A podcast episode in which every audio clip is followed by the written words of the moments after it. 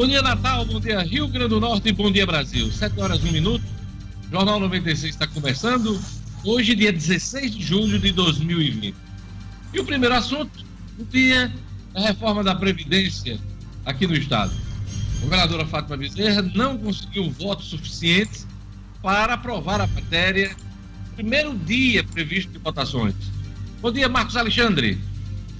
Bom dia, Diógenes. Bom dia aos amigos aos ouvintes do Jornal 96. É, a reforma da Previdência está travada na Assembleia Legislativa. Ontem, na primeira tentativa, o dia que estava marcada é, a votação, o governo não conseguiu reunir os votos necessários para aprovação, que são 15. Com isso, preferiu recuar, retirar o quórum e, e adiar a votação. Nova tentativa será feita hoje. Daqui a pouco a gente volta e fala mais sobre o assunto. Novo marco regulatório do setor do saneamento é aprovado com veto a dispositivo que tinha apoio do governo do Rio Grande do Norte. Hum, Luciano Kleber. Bom dia, bom dia Diógenes, bom dia, bom dia. amigos, bom dia aos nossos ouvintes. Pois é, Diógenes, esse marco regulatório que deve incitar eh, investimentos bilionários nesse segmento eh, foi aprovado ontem e esse dispositivo que tinha apoio do Rio Grande do Norte, que foi vetado pelo presidente Jair Bolsonaro, estendia por mais 30 anos as concessões atuais. Seria uma salvaguarda de três décadas para nossa KR, que o presidente Jair Bolsonaro vetou. Daqui a pouquinho a gente traz detalhes. Rio Grande do Norte registra redução de 37% na média móvel de mortes por Covid-19. Gerlane Lima, bom dia. Bom dia, bom dia Diógenes, bom dia aos nossos colegas aqui e aos ouvintes do Jornal 96. Esses dados, Diógenes, apontam para uma redução dos efeitos da pandemia aqui no Rio Grande do Norte. Na região Nordeste, além do Rio Grande do Norte, apenas Alagoas apresentou queda de 9%, que ainda é considerado um quadro de estabilidade. Daqui a pouquinho tem mais detalhes. Polícia Civil deflagra operação e desbarata quadrilha interestadual do tráfico cocaína.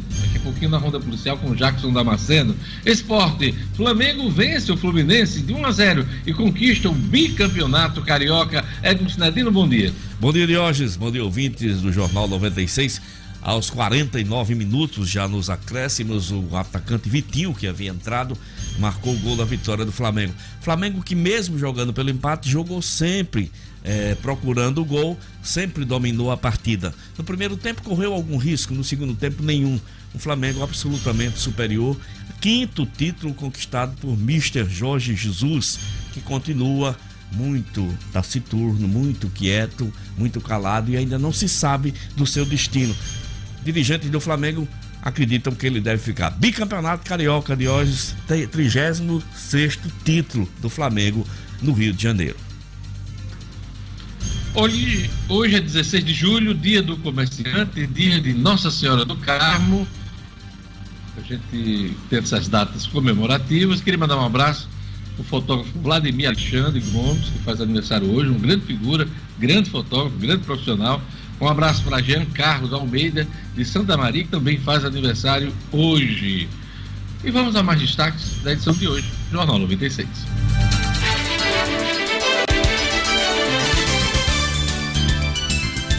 Matrículas para o SISU começam nesta quinta-feira. Tribunal Superior Eleitoral vai excluir biometria nas eleições municipais para evitar contágio do coronavírus. RN tem maior taxa de escolarização de jovens entre 15 e 17 anos do Norte e Nordeste. Aeroporto de Natal amarga 94% de redução de movimento e perde operação de cargas de gigante alemã para Recife.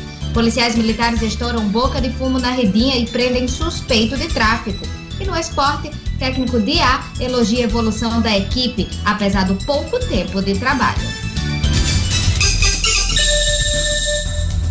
7 horas e 5 minutos. E vamos à leitura dos jornais nesse 16 de julho. O Rio Grande do Norte tem 372 mil, aliás, 372 mil analfabetos, diz o IBGE. É a manchete do Agora RN. Rio Grande do Norte tem 372 mil analfabetos, diz IBGE. Também é destaque no Agora RN, juiz federal nega pedido para suspender reabertura do comércio em Natal. Em sua decisão, o magistrado considerou que a flexibilização do isolamento na capital potiguar, autorizado pelo prefeito Álvaro Dias, não é ilegal e que não cabe à Justiça, no caso a Justiça Federal, decidir sobre o assunto. Também é destaque no Agora RN. RN tem 1.473 mortes pelo Covid-19. Brasil passa dos 75 mil óbitos totais. Na verdade é pela Covid-19, porque a Covid-19 é a doença. É, esses são os destaques do Agora RN. Vamos agora para a Tribuna do Norte. Tribuna do Norte traz aqui na manchete principal: Justiça nega pedido do MP para comércio fechar em Natal. Lufthansa deixa o RN e vai operar em Pernambuco.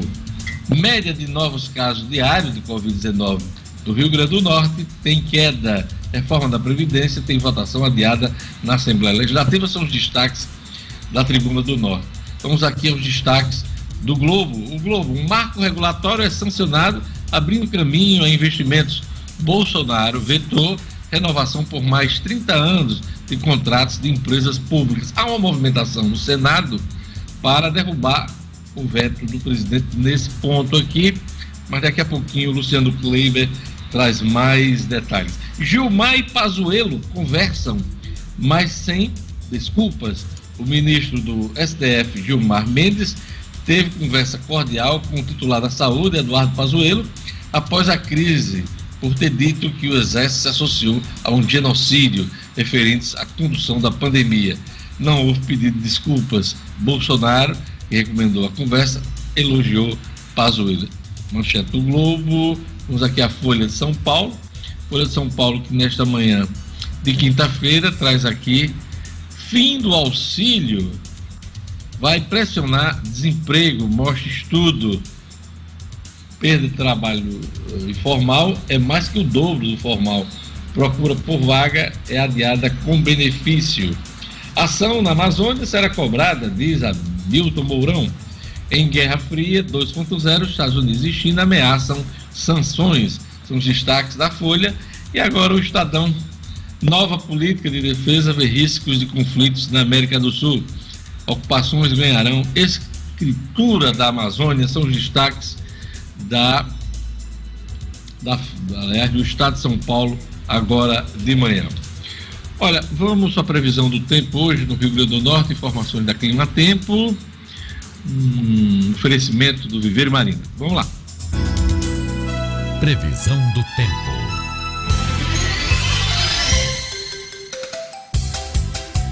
Em Natal, quinta-feira amanhece com céu nublado, tem previsão de diminuição de nuvens à tarde e à noite. Ainda assim, a temperatura mínima é de 25 e a máxima de 31 graus.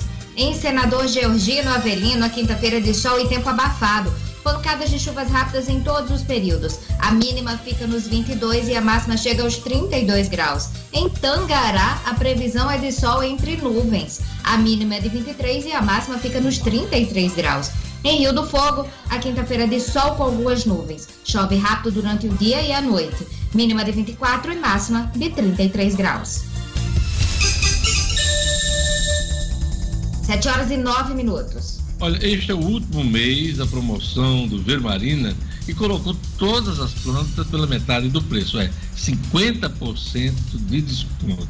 Se você tem um projeto paisagismo para executar nesse semestre que vai começar, pois é, a oportunidade é agora. Aproveite uh, esse desconto, esse mega desconto do Viveiro Marina, 50% em todas as plantas, somente neste mês de julho, hein?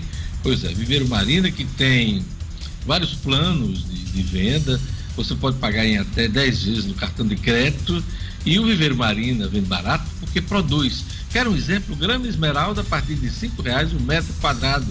Loja aberta do Viver Marina com as devidas seguranças na esquina da rua São José com a Miguel Castro. Não compre plantas sem antes fazer o orçamento no Viver Marina, a grife do paisagismo. Vamos para a primeira rodada de informações da política, da economia, do cotidiano, dos números da Covid. Eu vou começar pela política. Marcos Alexandre, a Assembleia Legislativa não votou a reforma da Previdência em primeiro turno. Tudo leva a crer que essa votação pode ser hoje ou não. Vai ser adiada mais uma vez. Vamos lá. Espera-se para hoje, Diógenes. Ontem, né, estava marcado para ontem, a, o governo tentou mobilizar os deputados da sua bancada para votar e aprovar a reforma da Previdência, a proposta de emenda constitucional que a Assembleia está apreciando, mas faltaram votos. Faltaram votos. Uh, na, na segunda-feira, a gente lembra, ou melhor, na terça-feira, a gente lembra que houve uma votação de um requerimento do deputado Kelps Lima para que a votação fosse presencial. Esse requerimento foi derrubado por 13 votos a 11, o que já dava um indicativo de que o governo não teria facilidade para chegar ao mínimo de 15 votos necessários para aprovação dessa PEC, dessa proposta de emenda constitucional. E foi o que se confirmou ontem. Né? Eh, não se sabe exatamente a quantidade de votos que o governo teria, mas o fato é que a bancada governista recuou na, na hora da votação seriam e necessários. Foi justamente, foi justamente a bancada governista que não deu coro para a sessão ontem, né? A votação. Exatamente. E aí é uma, é uma, é uma situação inusitada na Assembleia, em qualquer legislativo de hoje, porque geralmente a bancada governista, como é o caso na Assembleia, tem maioria.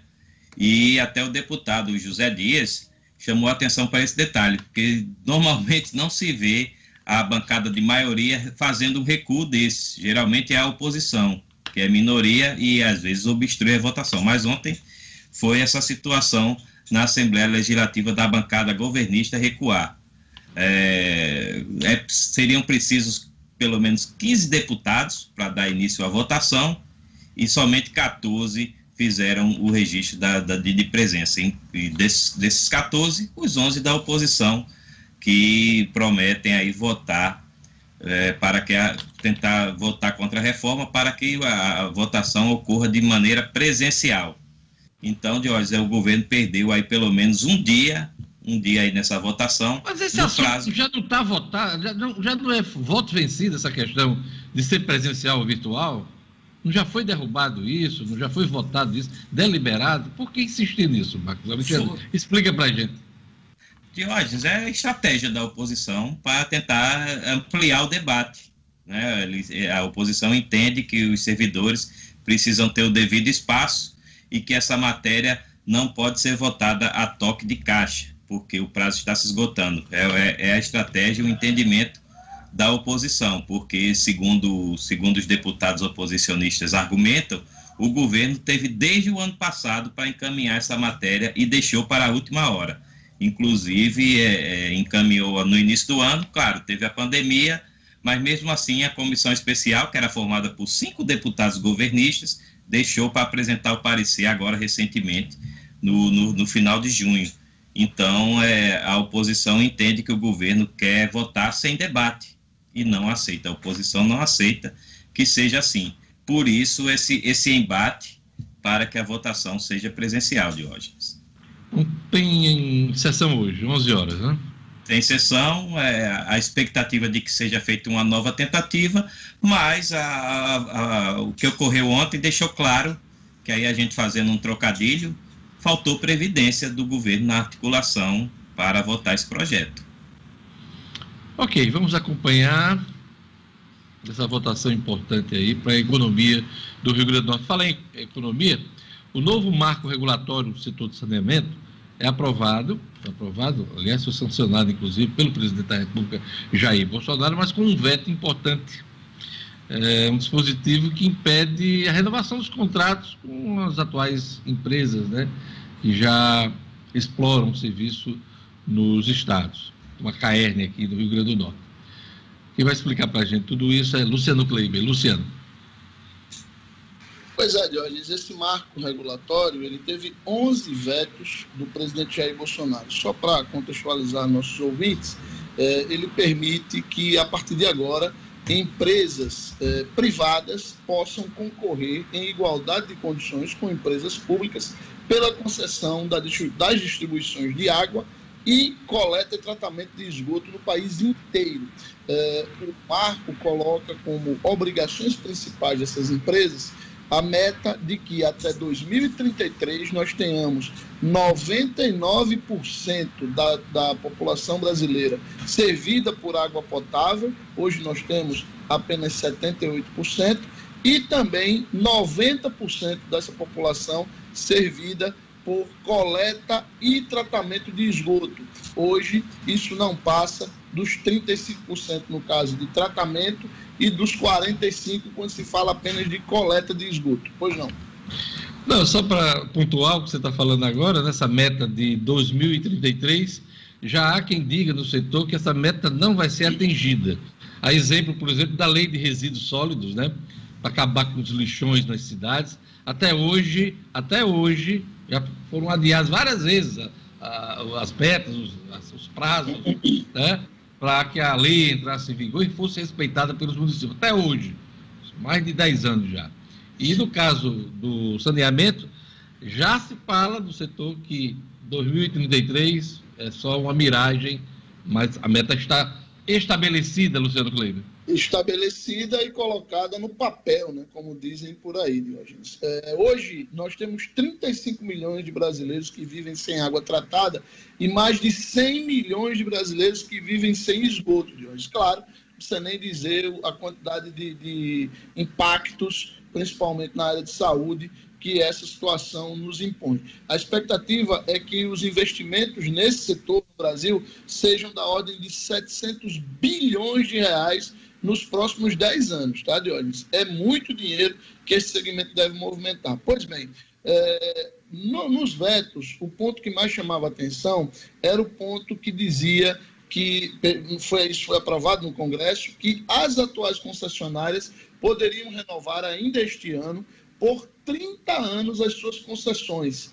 Ora, claro que isso atrasaria em até 30 anos eh, a efetiva participação do setor privado no mercado. Houve uma carta assinada por 16 governadores, entre eles a nossa governadora Fátima Bezerra, enviada ao Palácio do Planalto, para que isso fosse mantido. O presidente Jair Bolsonaro não aceitou, vetou esse ponto e, pelo que está posto, Diógenes, caso, salvo haver uma derrubada de veto no Congresso, o que não é muito factível, eh, nós teremos já, a partir de agora, a possibilidade de que, à medida que forem vencendo essas concessões, sejam feitas essas licitações. Pois não. Luciano, Fátima e os demais aí que assinaram essa carta, pedindo para que fosse mantido, devia ter feito o contrário. Ter mandado uma carta dizendo que era para vetar. Aí o presidente ia manter. Era o contrário. Não souberam jogar, né, Diego? Porque Não quando Bolsonaro pegou a carta, o pedido, com o nome de Fátima no meio e de outros governadores, principalmente os do Nordeste, ele simplesmente não viu nem o que estava pedindo, já vetou. Era para ter sido o contrário. E vale, e vale, vale destacar, Diógenes, que esse veto a este ponto específico teve apoio e envolvimento direto do ministro da Infraestrutura, Rogério Marinho, que é, claro, o, a, a, pasta que vai estar liga, diretamente ligada a esse novo modelo aí que a gente espera para o segmento. Você começou o seu relato contextualizando essa questão do saneamento, esse marco regulatório tão importante. Eu lembro que essa matéria se arrasta há mais de 10 anos no Congresso Nacional.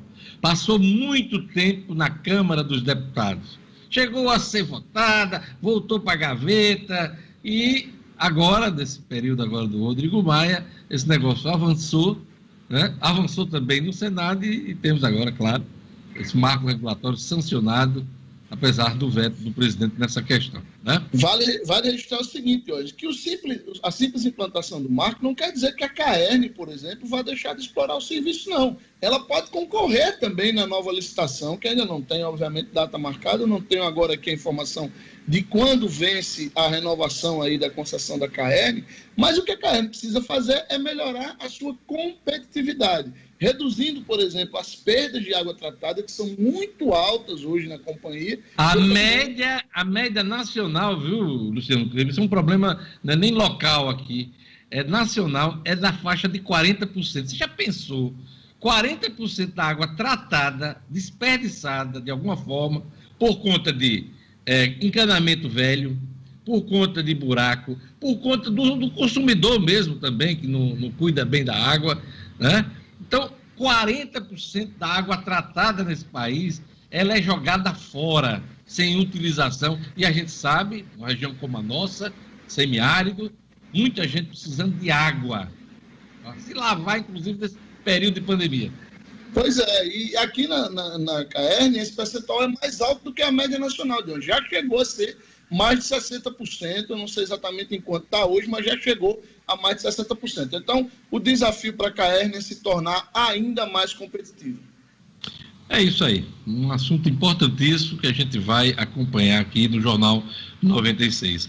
Eu vou chamar agora a Gerlane, porque o Rio Grande do Norte registrou redução de 37% na média móvel de mortes por Covid-19. Então, isso é um dado importante nesse momento de reabertura da economia.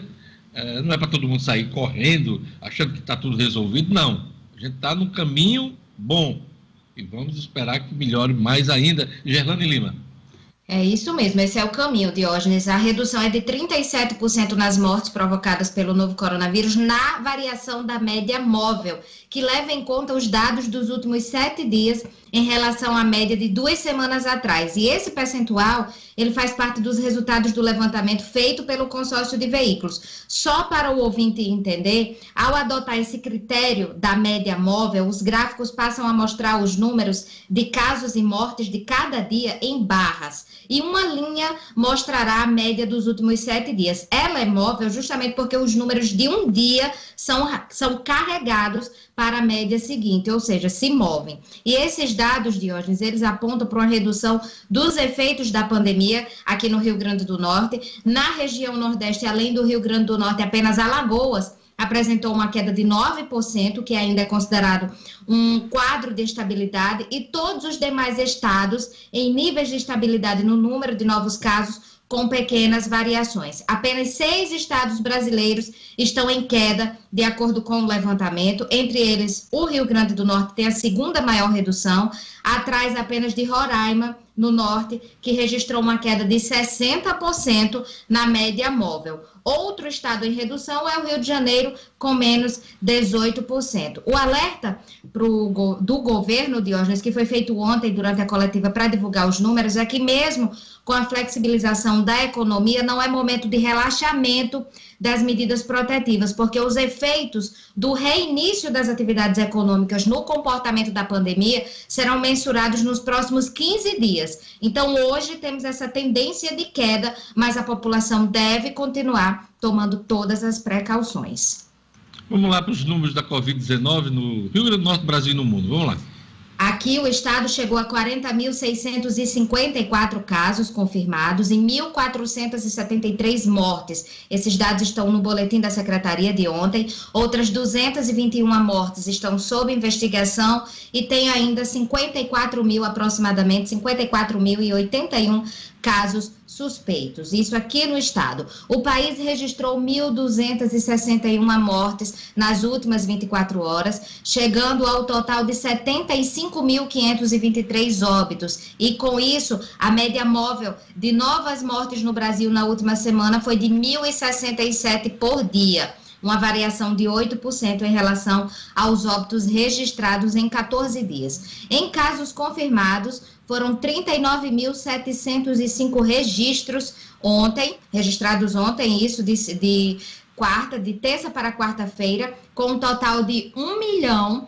970.909 brasileiros infectados pelo novo coronavírus. No mundo, são 13 milhões 717.903 casos confirmados, com 587.327 óbitos, Diógenes. Obrigado, Gerlane. Olha, vocês têm acompanhado aqui, que eu sempre estou falando, na, no cooperativismo de crédito, a importância do cooperativismo de crédito. E falou do Cicobi. O Cicobi que sempre está ao lado dos negócios locais, né? Então, é importante a gente lembrar em uh, como é fundamental o cooperativismo financeiro, principalmente num momento como esse, de ajuda, de auxílio, de estar do lado de quem realmente é, pode é, desenvolver a economia local. Então, quando pensar em escolher qualquer produto ou serviço financeiro, maquineta, boleto bancário, seguro e aplicações, não pense muito. Valorize e use o Cicobi como seu parceiro prioritário. Valorize quem valoriza o que é daqui. Na agência do Partage Norte Shop, na agência do Cicobi do Partage Norte Shop, você vai encontrar Celiane como gerente. No Portugal Center, Denivaldo. No Centro de Convivência da UFRN, é a DEA. E na agência da Bel Cabral, né, no Panamirim, recentemente inaugurada, você vai encontrar o Galiza. Cicobi, não podemos dar as mãos, mas podemos juntos fazer a diferença. Vamos para a nossa ronda policial. Polícia Civil deflagra operação e desbarata quadrilha interestadual de tráfico de cocaína. Os detalhes com Jackson Damasceno. Polícia com Jackson Damasceno. O da massa. Oferecimento. Ótica Ideal. Compre seus óculos escuros ou de grau das melhores marcas em até 10 vezes no cartão. Temos convênios com empresas e associações. Facilitamos seu exame oftalmológico. Ótica Ideal. Nosso ideal é fazer você feliz. Edifício Barão do Rio Branco 5. Telefone 3201 6797. Sigam também nossas redes sociais. Olá, bom dia aos meus colegas do Jornal 96, bom dia ao público que nos escuta. É, a coisa foi grande dessa vez realmente, viu? Uma investigação de um ano da Delegacia de Narcóticos resultou nessa operação publicada pela Polícia Civil, que veio a público já no fim da tarde de ontem. Operação batizada de Alligator, que terminou com a prisão de oito suspeitos e o sequestro de bens estimados em 2 milhões de reais. Segundo a investigação da DENARC, esse pessoal já vinha agindo há muito tempo e se especializou no tráfico internacional de cocaína. Para vocês terem uma ideia, a droga comercializada por eles vinha com uma logomarca na, na embalagem, uma espécie de carimbo, uma uma espécie de grife, confirmando a autenticidade e a qualidade do produto por eles comercializado. Vários imóveis foram fechados, contas bancárias. O líder da quadrilha, conhecido como Fernandinho Lacoste, que faz referência a esse jacaré por conta daquela marca de vestuário que era printado nos pacotes de drogas, ele foi preso. Com ele, a polícia encontrou, é, foram apreendidos cavalos de raça, jet ski, uma granja, veículos de luxo. Outros dois foram presos em flagrante, uma moça por é, tráfico de drogas, um outro rapaz por lavagem por uma posse de arma e na casa de uma das casas da quadrilha a polícia prendeu 43 mil reais em espécie. Era uma quadrilha grande, importante, rica e que agora começa a ser desbaratada depois de um ano de investigação da Delegacia de Narcóticos. Policiais militares estouram boca de fumo na Ridinha e prende suspeito de tráfico. Olha, por conta do furto de uma bicicleta, a Polícia Militar acabou estourando na tarde de ontem esse ponto de venda de drogas na localidade do Alto da Torre, no bairro da Redinha. O pessoal da viatura foi acionado por um popular que tinha, tinha tido a bicicleta furtada por um, um bandido, e aí o, a vítima apontou por onde o criminoso tinha ido, inclusive onde poderia estar a bicicleta dele. Era lá na tal Boca de Fumo. Os policiais foram até o local e encontraram um suspeito de 27 anos cumprindo pena no semiaberto, tornozeleira eletrônica e tomando conta da parada. No imóvel, 80 pedras de crack, relógios, quatro telefones celulares, TV de 49 polegadas e mais de 3 mil reais em uma bicicleta. Os itens né, que os viciados vão trocando pelo entorpecente, além da, da bicicleta do rapaz. O material foi apreendido, tudo foi levado para a 13ª DP na Redinha, o suspeito foi preso por tráfico de drogas e o rapaz teve a sua bicicleta devolvida. São as notícias de hoje. A gente vai ficando por aqui e volta na sexta-feira. Até lá, minha gente. Jornal 96. 7 horas e 30 minutos. Eu estou olhando o Twitter aqui, o Felipe Moura Brasil, né, que tem muitos seguidores no Twitter, jornalista, está dizendo: Flamengo campeão de novo é a volta ao normal, né? Tudo voltando ao, ao normal, viu, Marcos Alexandre? Esse é o velho normal, viu, Jorge? Não é o novo é, normal, não. É, não, né? Mas, mas, é normal, né? É isso que eu quis dizer, Marcos Alexandre. E eu queria comentar também essa foto. Bolsonaro aqui se deixou fotografar ontem com uma pena, uma pena de ema. Tá aqui. Tá com a pena de ema aqui, ó Não vai dar para ver aí, não, mas está na foto no Estadão. Será que ele arrancou a ema que bicou dele? parece, que é, parece que deu ruim lá na hora que ele foi alimentar a ema, teve uma que não gostou, é, né? Mas eu quero saber como é que ele fez para ter a, a pena da ema. Se ele pegou da, mas... da pena da pena rebelde, né? Aliás, da ema rebelde, né? É, a, a ema, ema rebelde. A ema gemeu. A ema gemeu. o troco do Juremar. É isso aí. A gente vai para um rápido intervalo, daqui a pouquinho a gente volta no Jornal 96.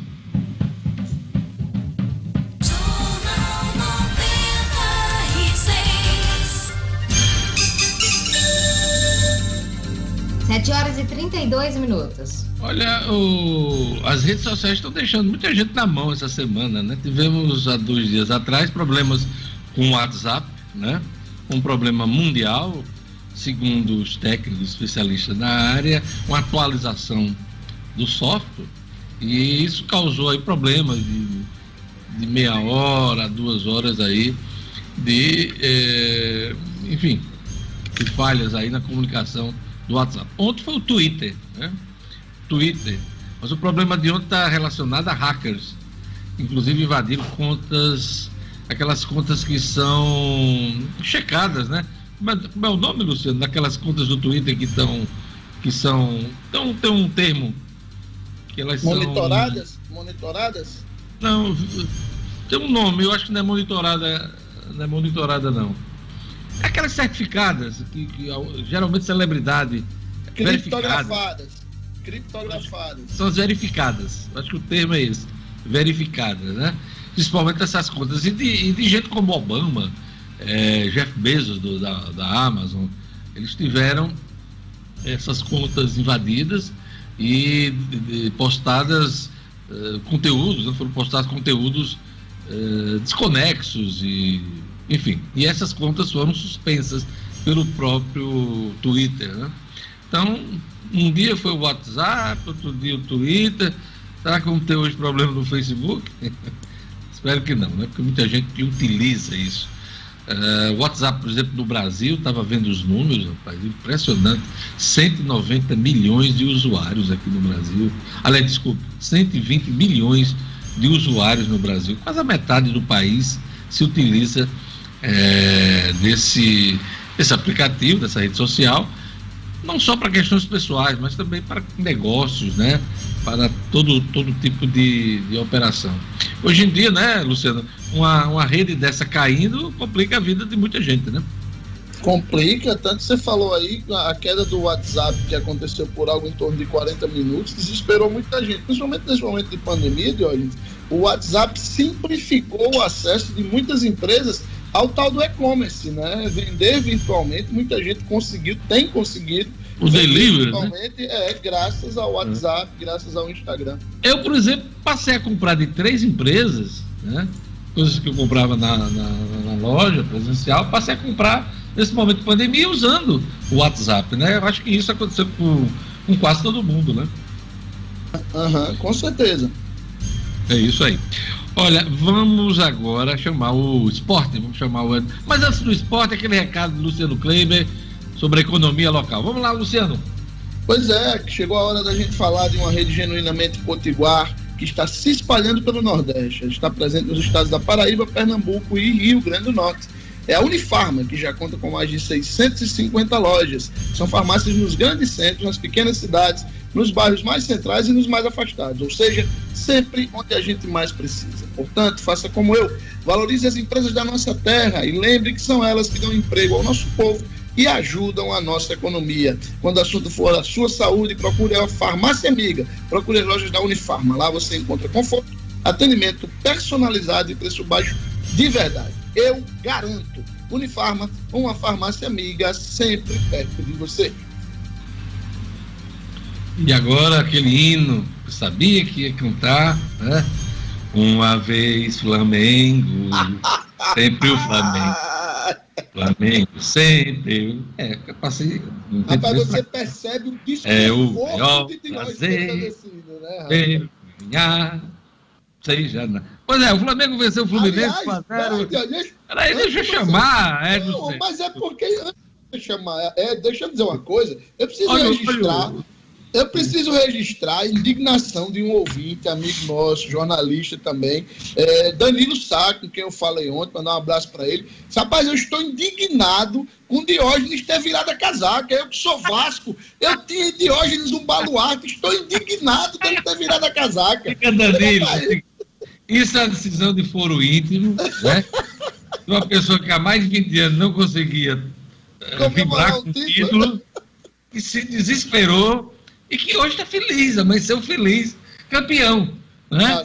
Tá eu, Aliás, eu, Silvio Santos, deixa eu ver quem mais, Faria, Bolsonaro. Está todo mundo feliz com o título do Flamengo.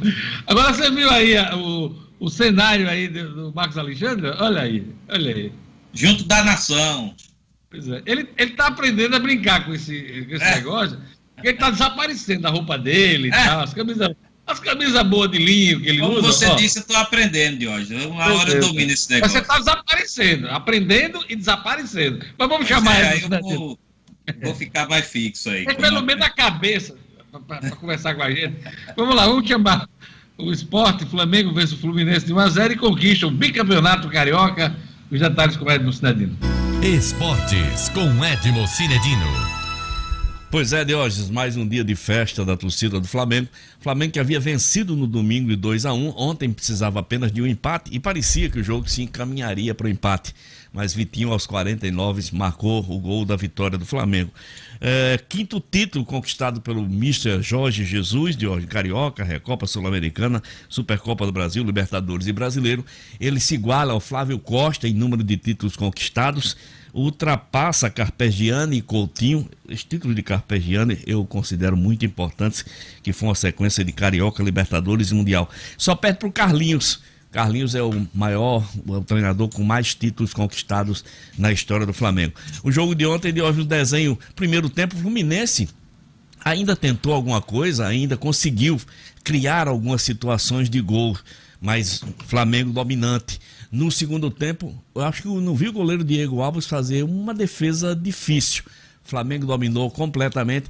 Eu, eu, tenho, eu tenho uma teoria nesse jogo de ontem que se os atacantes do Flamengo não tivessem numa, numa noite tão apagada, Pedro, é, Bruno Henrique, é, De Arrascaeta e até mesmo o talentoso Everton Ribeiro, eu tenho certeza que o Flamengo teria feito pelo menos três gols no Fluminense tal a diferença de qualidade técnica das duas equipes. Mesmo com as mudanças que o Aldair Helman fez durante a partida, os meninos que entraram, o próprio Ganso, parece que entraram somente para procurar confusão, para fazer faltas e tentar parar o Flamengo. O Flamengo desfilou em campo, mostrou sua maior qualidade técnica, venceu de forma merecida 1 a 0 de hoje. O Flamengo agora espera a definição do caso Jorge Jesus e a gente fica na expectativa. Tem sete dias de folga, Jesus deve viajar para Portugal e nesse período certamente deve haver uma definição. Dirigentes Landim garante a volta do treinador, presidente Rodolfo Landim, eh, Marcos Braz, diretor, também né, muito, muito otimista com relação à permanência do técnico português. Eu, como torcedor do bom futebol, espero também que Jorge Jesus continue trabalhando no Flamengo e no futebol do Brasil de hoje. Com relação ao jogo de ontem, ainda um dado interessante de hoje é que durante a transmissão, uma transmissão muito boa, capitaneada pelo Theo José, né? Com os comentários do Carlos Alberto e do Atiço, eh, as, a, a USBT conseguiu batar, bater até o Jornal Nacional durante quase todo o segundo tempo da partida. Um dado muito interessante, o que não acontecia, parece que desde 2015, segundo informações. Outra coisa interessante sobre o jogo é que o, a USBT eh, vendeu seis cotas de patrocínio para Ravan, para PicPay, para Ipera Farma, Ambev, Unilever e Estácio. Esses valores aí estão.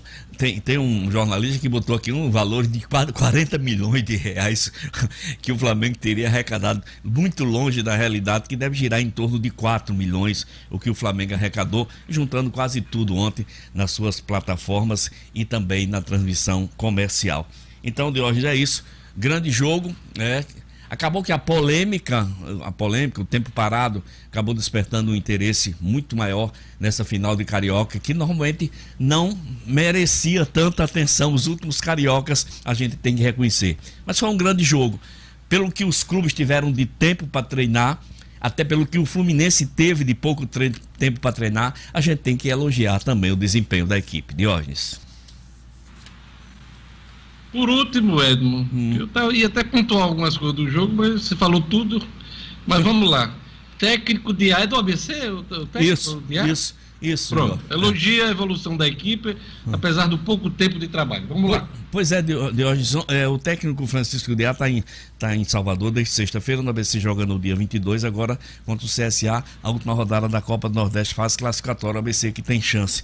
O ABC estava todo esse tempo parado, né? Teve, está com esse pouco período de treinamento. O Diá eh, esperava uma evolução menor, mas houve uma evolução surpreendente de alguns jogadores que estão realmente é, melhorando a, a, a, olhos vistos. De inclusive, tenta um jogo treino esse final de semana contra o Bahia, tentou com vitória, não conseguiu.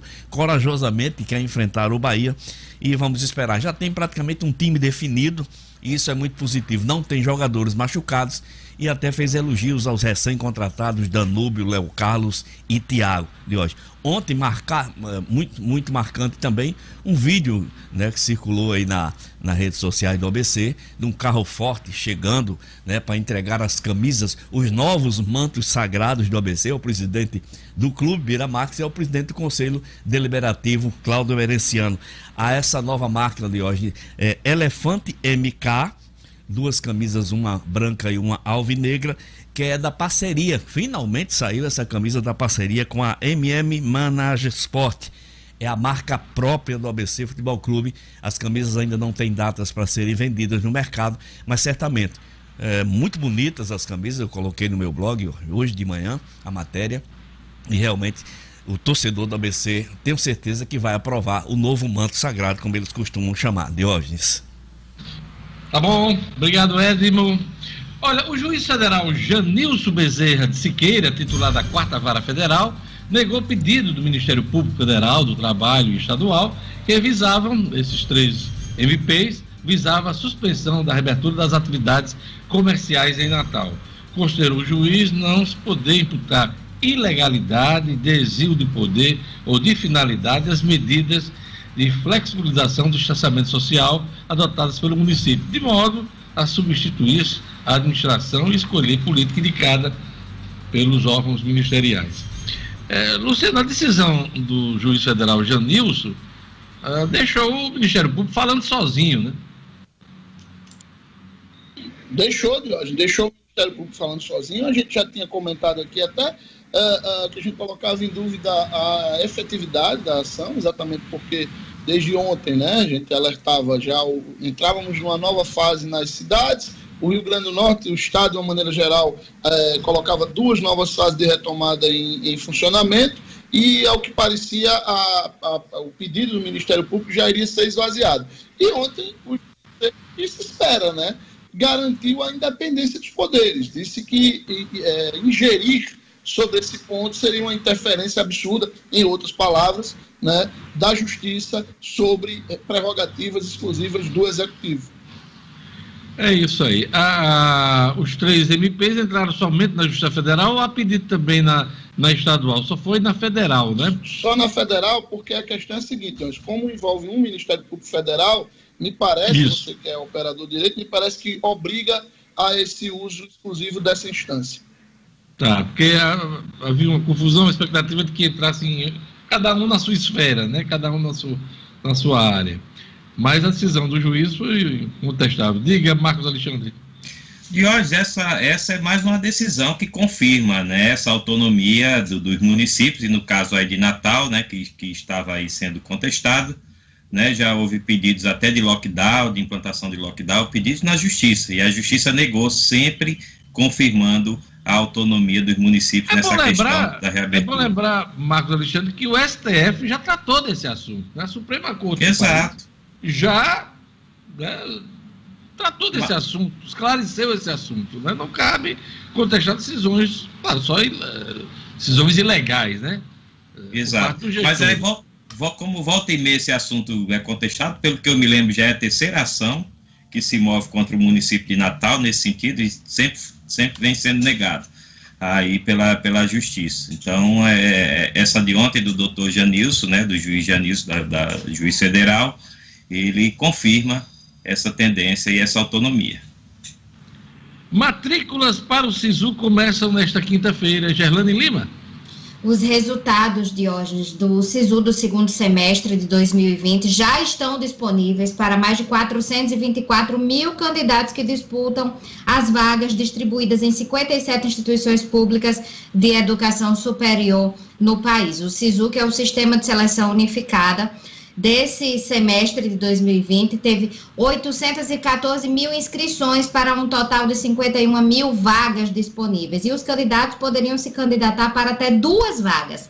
Aqueles, na verdade, os candidatos, eles podem fazer a consulta individualmente no site sisu.mec.gov.br, clicar em ver meu boletim e também a possibilidade de conferir a lista dos candidatos pela instituição e curso selecionado em lista de selecionados. O prazo para matrícula na instituição em que o candidato foi selecionado pela primeira ou segunda opção abre hoje, quinta-feira, dia 16, e será encerrado na próxima terça-feira, dia 21.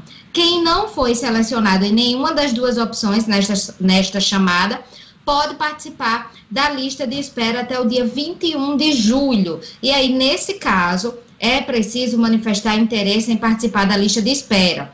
Não é automático tem que ir lá e clicar e dizer que quer participar da lista. E só poderá escolher uma das duas opções escolhidas anteriormente. O resultado da lista de espera vai ser divulgado pelas próprias instituições de ensino a partir do dia 24 de julho. Olha, o aeroporto de Natal amarga 94% de redução de movimento e perde a operação de cargas da gigante alemã para Recife. Na leitura dos jornais aqui, pelo Butsi, que é a Lufthansa, que é a empresa alemã, passa a operar em Recife, deixa de operar aqui em Natal a parte de cargas. Luciano Kleiber. Pois é, Diogenes, é, só para contextualizar, essa perda de 94% do movimento no aeroporto de Natal, aeroporto São Gonçalo do Amarante, ela é bem maior do que a média dos aeroportos do Brasil, tá certo? Esse é o primeiro ponto. É claro todos os aeroportos, no meio da pandemia, perderam o movimento. A gente já comentou aqui várias vezes. Isso, isso referente Brasil... a cargas, né, Luciano? A, não, não, não. Cargas, tô... A não, tudo? Não. Primeiro eu estou falando em relação a tudo, tá? É. É, são 94% em relação a tudo. É, a média Brasil tem ficado na casa dos 75% a 80%. E aí, por exemplo, os grandes aeroportos, Brasília, Rio, São Paulo, eles estão conseguindo operar aí com 50%, 55% das suas capacidades. No Nordeste, a média de, de, perda de movimento ficou na casa dos 80%, e aqui no Rio Grande do Norte, essa perda é de 94%. Olha. Muita gente preferindo sair de, de João Pessoa, de, até de Recife ou de Fortaleza, evitando o nosso aeroporto, que antes da pandemia já tinha uma malha aérea muito sofrida, né? muito pouco, é, com poucas disponibilidades de voos, de horários e tal. Pois bem, além disso, aquela história, além de queda coisa, Ontem a Lufthansa anunciou que a próxima terça-feira, 21 de julho, será o último voo de uma frequência semanal que eles mantêm, Diógenes, há cinco anos. O nosso aeroporto tem seis anos de operação.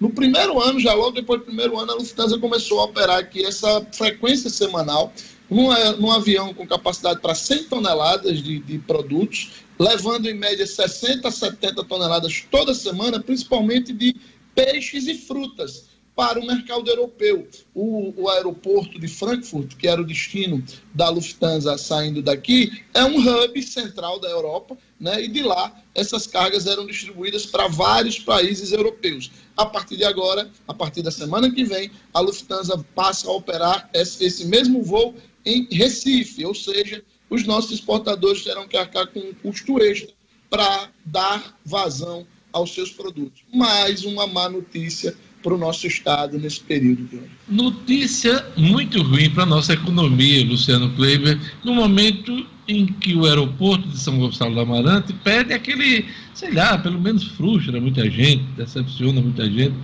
é porque foi projetado para ser um, um, hub, um portal de cargas, né? Um, enfim. E a gente não está vendo nada disso se confirmar, pelo contrário, a operadora está entregando, já entregou, teremos uma nova licitação. Então, parece, dando, a impressão que eu tenho é que estamos dando passos atrás, 10 anos, voltando no tempo, sabe? é, é lamentável que isso esteja ocorrendo com o principal aeroporto do país, equipamento aéreo. Como é que está essa questão da licitação, Luciano Kleber?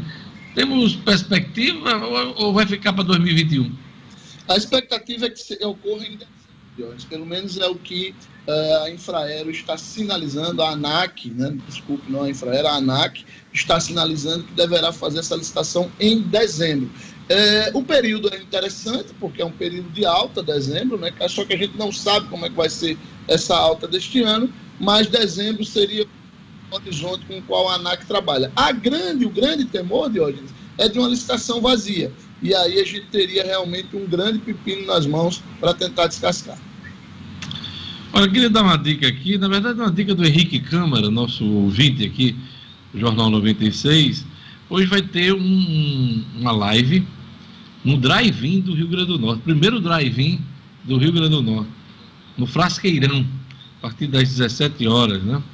É, o cantor Diogo Melo vai fazer essa live, uma festa junina, na verdade, e você precisa cadastrar o carro, levar seu cooler, né? E curtir aí o drive-in. É o primeiro drive-in do RN, com esse show live do Diogo Melo, logo mais 17 horas no Frasqueira. Tá bom? Então fica, fica a dica aí. Quem tem outra dica para acompanhar as eleições é Marcos Alexandre.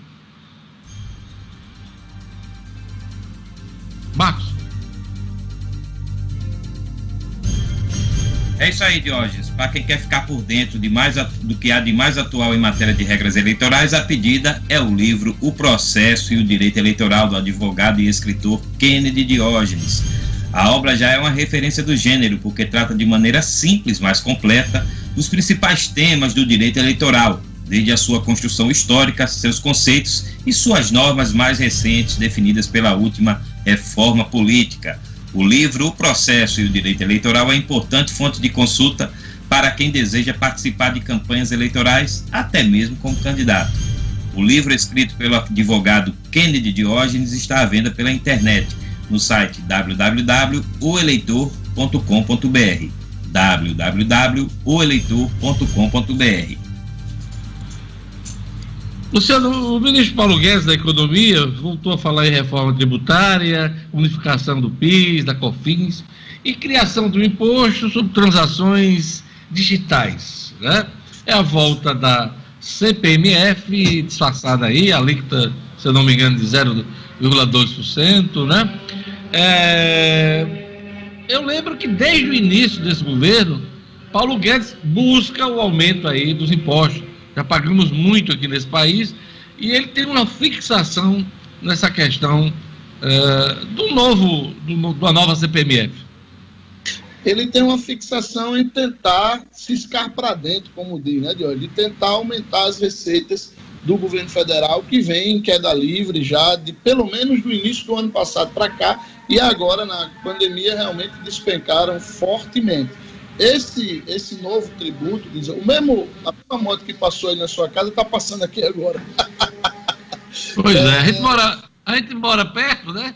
A é, moto passa aqui, é, é como se fossem as estações do metrô. é, é, pois é, Deus. E aí o, o que o, o, ministro Paulo Guedes está sinalizando? Primeiro, com a, a, criação de um imposto sobre o e-commerce, né, um imposto específico para as, as compras online. Isso não é bem visto pelo mercado porque tende a dificultar o, ingresso das pequenas empresas, principalmente nesse meio, na questão de perda de competitividade. É, e agora, né, mais uma vez, o, o general Mourão, vice-presidente da República, já deu algumas sinalizações que era preciso acabar com esse fantasma da CPMF, que isso não era, na, isso era muito satanizado, ele usou esse termo mas precisava se discutir mais aprofundadamente. E ontem Paulo Guedes deu já uma outra sinalização falando nessa alíquota, como você se referiu, de algo em torno de 0,2. A CPMF era 0,27, né, Diógenes? E aí seria sobre todas as, as transações financeiras. Difícil será o governo aprovar isso no Congresso Nacional, porque há, de fato, uma repulsa grande de todo o país a esse tipo de tributo. É, é, porque começou como uma contribuição provisória, depois ficou permanente. Isso já foi deliberado várias vezes no próprio Congresso Nacional. O governo, se eu não me engano, Lula perdeu a renovação do, do imposto do cheque por conta de um voto, né? Então tem um histórico em torno dessa questão. É, inclusive, tivemos aqui o nosso Flávio Rocha, né? Foi candidato a presidente. Grande defensor. Ele tinha uma bandeira do imposto único, também nos moldes da cobrança aí das transações financeiras. Então é um histórico grande, de mais de 20 anos de convivência do imposto do cheque ou contribuição financeira nesse país. Vamos ver como é que vai ser esse formato agora. E ontem ele falava, né, como justificativa para que era um imposto democrático, pagava o rico, pagava o pobre, o corrupto, o traficante, é, tudo. Só faltou falar em miliciano, né? Estou esquecendo de, de, de, de, fazer menção a essa categoria, né? Mas falou que todo mundo ia pagar, que quem ia pagar mais, inclusive, era o rico, porque é quem faz mais operações na internet, esses argumentos do Paulo Guedes. A outra coisa que ele fez menção, Luciano, que tem a ver a uma discussão do momento, que você já tratou desse assunto várias vezes aqui no jornal, questão da desoneração da folha dos trabalhadores. Ele acha que com a aprovação desse novo imposto, esse novo tributo, é, vai ser possível desonerar mais a folha é, das empresas, dos funcionários das empresas. Está vinculando uma coisa a outra para ver se ganha maior apoio, né? Eu senti isso na fala dele. O que, é que você achou?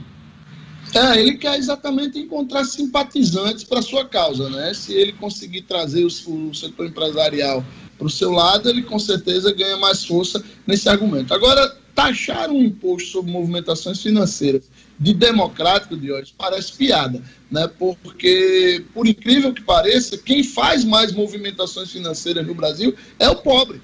Porque o imposto sobre movimentação financeira, ele incide sobre todo e qualquer movimento. E o rico geralmente deixa grande parte do seu dinheiro guardado. E esse imposto é um imposto que incide sobre, em cascata, e aí quem termina pagando mais é quem consome menos, é quem movimenta mais o seu dinheiro, quem o dinheiro entra e sai rapidamente, que é quem tem renda menor. No seu caso, você prefere uma carteira de ações nas bolsas ou os fundos de renda fixa, os CDCs? Qual é a sua preferência nesse caso aí, pegando como gancho esse, esse comentário que você fez? Eu gostaria de dizer, até deixar a dica, né? Ultimamente eu tenho concentrado mais de 90% dos meus investimentos na Bolsa Fralda e na Bolsa Leite. Gostei da resposta. Qual a resposta inteligente para uma provocação mesquinha? Vamos chamar o Marcos Alexandre. Marcos tem um assunto aqui importante. Deixa eu ver aqui, deixa eu localizar aqui o texto do Marcos. Ah, a eleição deste ano não terá biometria. Por questões sanitárias, né? Decisão do Tribunal Superior Eleitoral. Marcos Alexandre, explica para a gente. É, Diógenes, aquela. A, a, cadastro biométrico que a gente tem feito, e aqui o Rio Grande do Norte é 100%, biometrizado, vamos dizer assim, né? Ou seja, todo, todos os eleitores aqui do estado têm essa coloca agora lá a identificação biométrica na hora de votar, mas isso não vai valer este ano. O ministro Luiz Roberto Barroso, que é o presidente do Tribunal Superior Eleitoral, já decidiu, né? Ele seguiu aí a recomendação de um grupo de médicos a quem ele consultou e de técnicos também do próprio TSE, que constataram que a, a identificação pela digital pode representar até 70% do tempo gasto pelo eleitor para votar.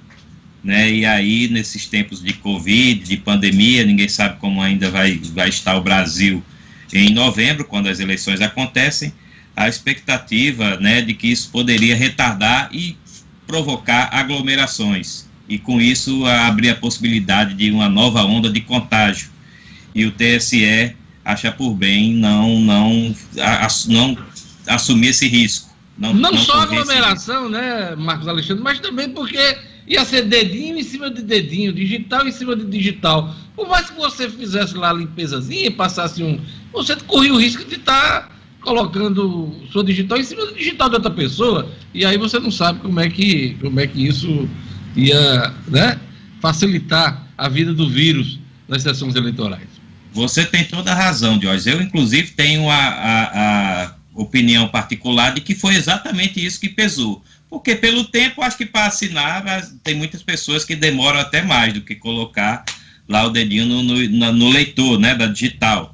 Então, é, acho que exatamente esse risco que pesou aí. Então, a, o, o, Rio Grande do Norte, que tem, por exemplo, 2, 2 milhões e 400 mil eleitores aproximadamente, vai voltar todo mundo a assinar. E desses eleitorados que em 2018 usou o leitor da digital, vai voltar a caneta. Inclusive, o TSE já começa a recomendar que cada um, claro, leve sua própria caneta é, porque no dia vai da eleição. pegar na caneta que está lá, a caneta pode estar tá também contaminada, né? É, enfim, é preciso ter cuidado mesmo e vamos ver.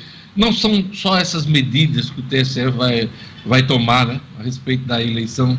Vão ter outras medidas, vamos acompanhar isso, vamos informar ao longo do tempo aqui no Jornal 96. Mas o que está decidido Marcos Alexandre trouxe essa informação para a gente hoje, é que a biometria, quase concluída em todo o país, no Rio Grande do Norte já foi concluída, mas quase concluída no país, não vai ser utilizada. A gente não vai ter esse avanço tecnológico na próxima eleição. E a gente volta a assinar lá aquele livro, como a gente fez em outras eleições, Marcos Alexandre.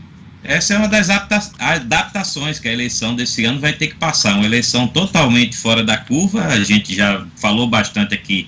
A eleição foi adiada, já não será em outubro, como é normalmente.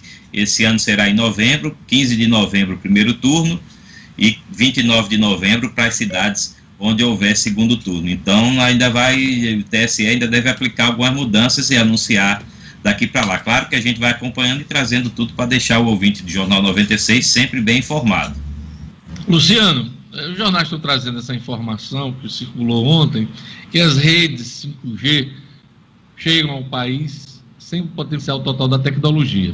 Algumas cidades já vão contar, a partir desse ano, né, com a tecnologia por meio da Vivo e também da Claro, né? Só que a gente não tem ainda, ela é espalhada pelo país inteiro, que é a grande expectativa que se tem a partir do leilão, que deve ocorrer em 2021. Mas é um bom sinal, pelo menos as empresas estão forçando a barra para que o governo, por meio da Anatel, Agência Nacional de Telecomunicações, decida de uma vez por todas um, um sistema que já é realidade em vários países no mundo inteiro, Luciano Kleber. Pois é, Dionísio, como você bem disse, a Claro foi a pioneira, depois a Vivo, em começar a oferecer, claro, para alguns nichos dos seus, dos seus clientes. Eles estão utilizando uma, uma tecnologia de triangulação, né? eles têm disponibilidade nas antenas que tem hoje em algumas áreas, principalmente de Rio, São Paulo e Curitiba. É, e aí, fazendo essa triangulação, eles conseguem oferecer para uma faixa de clientes é, essa tecnologia 5G. Isso é como você disse, cria uma pressão sobre o governo, é, porque os próprios usuários vão começar a cobrar e aí as operadoras vão se ver obrigadas a dizer, olha, a gente está esperando essa regulamentação. E a grande discussão é exatamente, usa a tecnologia chinesa ou usa a tecnologia americana. O mundo inteiro diz que a tecnologia chinesa é melhor, mas aí a gente sabe das relações que o governo Bolsonaro tem com os Estados Unidos. Vamos ver quem ganha essa queda de braço. É, a gente viu aí a decisão do Reino Unido de tirar a empresa chinesa, a Huawei, Huawei. da jogada, Huawei, né? E aqui no Brasil, tudo indica que vai ser isso. Aliás, o ministro das, das Relações Exteriores, que não tem nada a ver com esse assunto, é, do ponto de vista técnico, né? Já sinalizou que o, o Brasil vai fazer opção pela pela tecnologia norte-americana. Só para informar, a espanhola Tele, eh, que é dona da Vivo, anunciou o 5G é, a partir do dia 24 nessas cidades aqui: São Paulo, Rio de Janeiro, Brasília, Belo Horizonte, Currais Novos, Salvador, Goiânia, Curitiba e Porto Alegre. São essas as principais cidades do país que vão contar com a, com a tecnologia, né? Você sacou, Será né? que chega na Grande Currais Novos, ali Parelhas, Cruzeiro? Chega na Grande Currais Novos, vai chegar em Caicó, né? Vai chegar na a grande, a grande Currais Novos, vai até Florânia só. Olha lá se chegar em São Vicente. Não, São Paulo, Rio de Janeiro, Brasília, Belo Horizonte, Salvador, Goiânia, Curitiba e Porto Alegre. Eu botei com o Novos no meio para aquele negócio se colar, colou, sabe, Marcos Alexandre? É, tá certo. Mas Coarno foi a primeira, uma das primeiras cidades do Brasil a ter é, TV a cabo. Pois é, uma, uma das, das primeiras. É, cidades do Brasil. a segunda. Era isso, Campinas isso, e aqui É? Exatamente. No Nordeste foi a primeira, com certeza. E... Não, mas no país foi a segunda, Marcos Alexandre. Não vê Não, eu falo do Nordeste. Isso é vice. Eu sei o que é ser vice. Viu? Mas a gente tem que exaltar a primeiríssima, Jorge. Aí foi no Nordeste. É pioneira. O Rales mesmo, por isso que eu coloquei o Rais Novos no meio aqui. Eu procurei, mas não encontrei, mas. O Rais Novos é inovadora. O Rales mesmo. Vamos lá, vamos encerrar o Jornal 96. É, Gerlane, é, eu acho que os seus assuntos todos foram tratados, então vamos fazer um resumo da Covid-19 aqui no estado do Rio Grande do Norte. É, os seus assuntos já foram. Vamos lá, vamos falar da Covid. Vamos lá, Diógenes. No Rio Grande do Norte, são 40.654 casos confirmados, com 1.473 mortes, de acordo com o último boletim da CESAP. No Brasil, 1.970.909 casos confirmados, com 75.523 óbitos. No mundo, são 13.725.610 casos confirmados, com 587.606 mortes. Esse número já atualizado agora pela manhã, Diógenes. Para quem gosta de música, música popular brasileira, só fazer um registro importante a cantora Elisete Cardoso. Uh, hoje se comemora os 100 anos do nascimento dela. É uma data a ser festejada, divina, maravilhosa. Foi uma das grandes vozes do rádio na década de 40, 50. Elisete Cardoso, hoje sendo comemorada por quem gosta da boa música nesse país. Muito bacana, hein? E agora, nós vamos, todo mundo na tela, vamos para os destaques da edição de hoje aqui no Jornal 96. Luciano, seu destaque nesta quinta-feira, dia 16 de julho. Meu destaque, Diógenes, foi o, o fato de que o nosso aeroporto de São Gonçalo perdeu mais do que a média de movimentação de passageiros e também está perdendo, a partir da semana que vem, a ligação semanal de cargas que tinha com a Europa, com a migração da Lufthansa para Recife. Paulo Guedes deve apresentar a primeira fase da reforma tributária e vamos aguardar aí uma, um imposto sobre transações digitais. Marcos Alexandre, seu destaque nesta quinta-feira. Destaque a dificuldade do governo do Estado em aprovar a reforma da Previdência na Assembleia Legislativa. Ontem, primeiro dia de votação, o governo não teve, não teve os votos suficientes, que são 15, e recuou na proposta obstruindo aí a votação. Então, hoje a expectativa é de continuar. Gerlane Lima. Rio Grande do Norte registra redução de 37% na média móvel de mortes por Covid-19 e matrículas para o SISU começam hoje. Rapaz, nenhum de vocês, que são torcedores mais antigos do Flamengo, é, destacaram o novo título do Flamengo, rapaz. Eu ia... é, coube a mim Coube é, amigo cristão novo? É hein? porque é rotina, amigo. Título do Flamengo não é mais notícia, não. Eu ia deixar a saudação para o final, mas saudações rubro-negras sempre. então tá bom. Temos todos uma boa quinta-feira. A gente volta amanhã com o Jornal 96. Até amanhã. Até amanhã. Tchau, tchau. Saudações rubro-negras.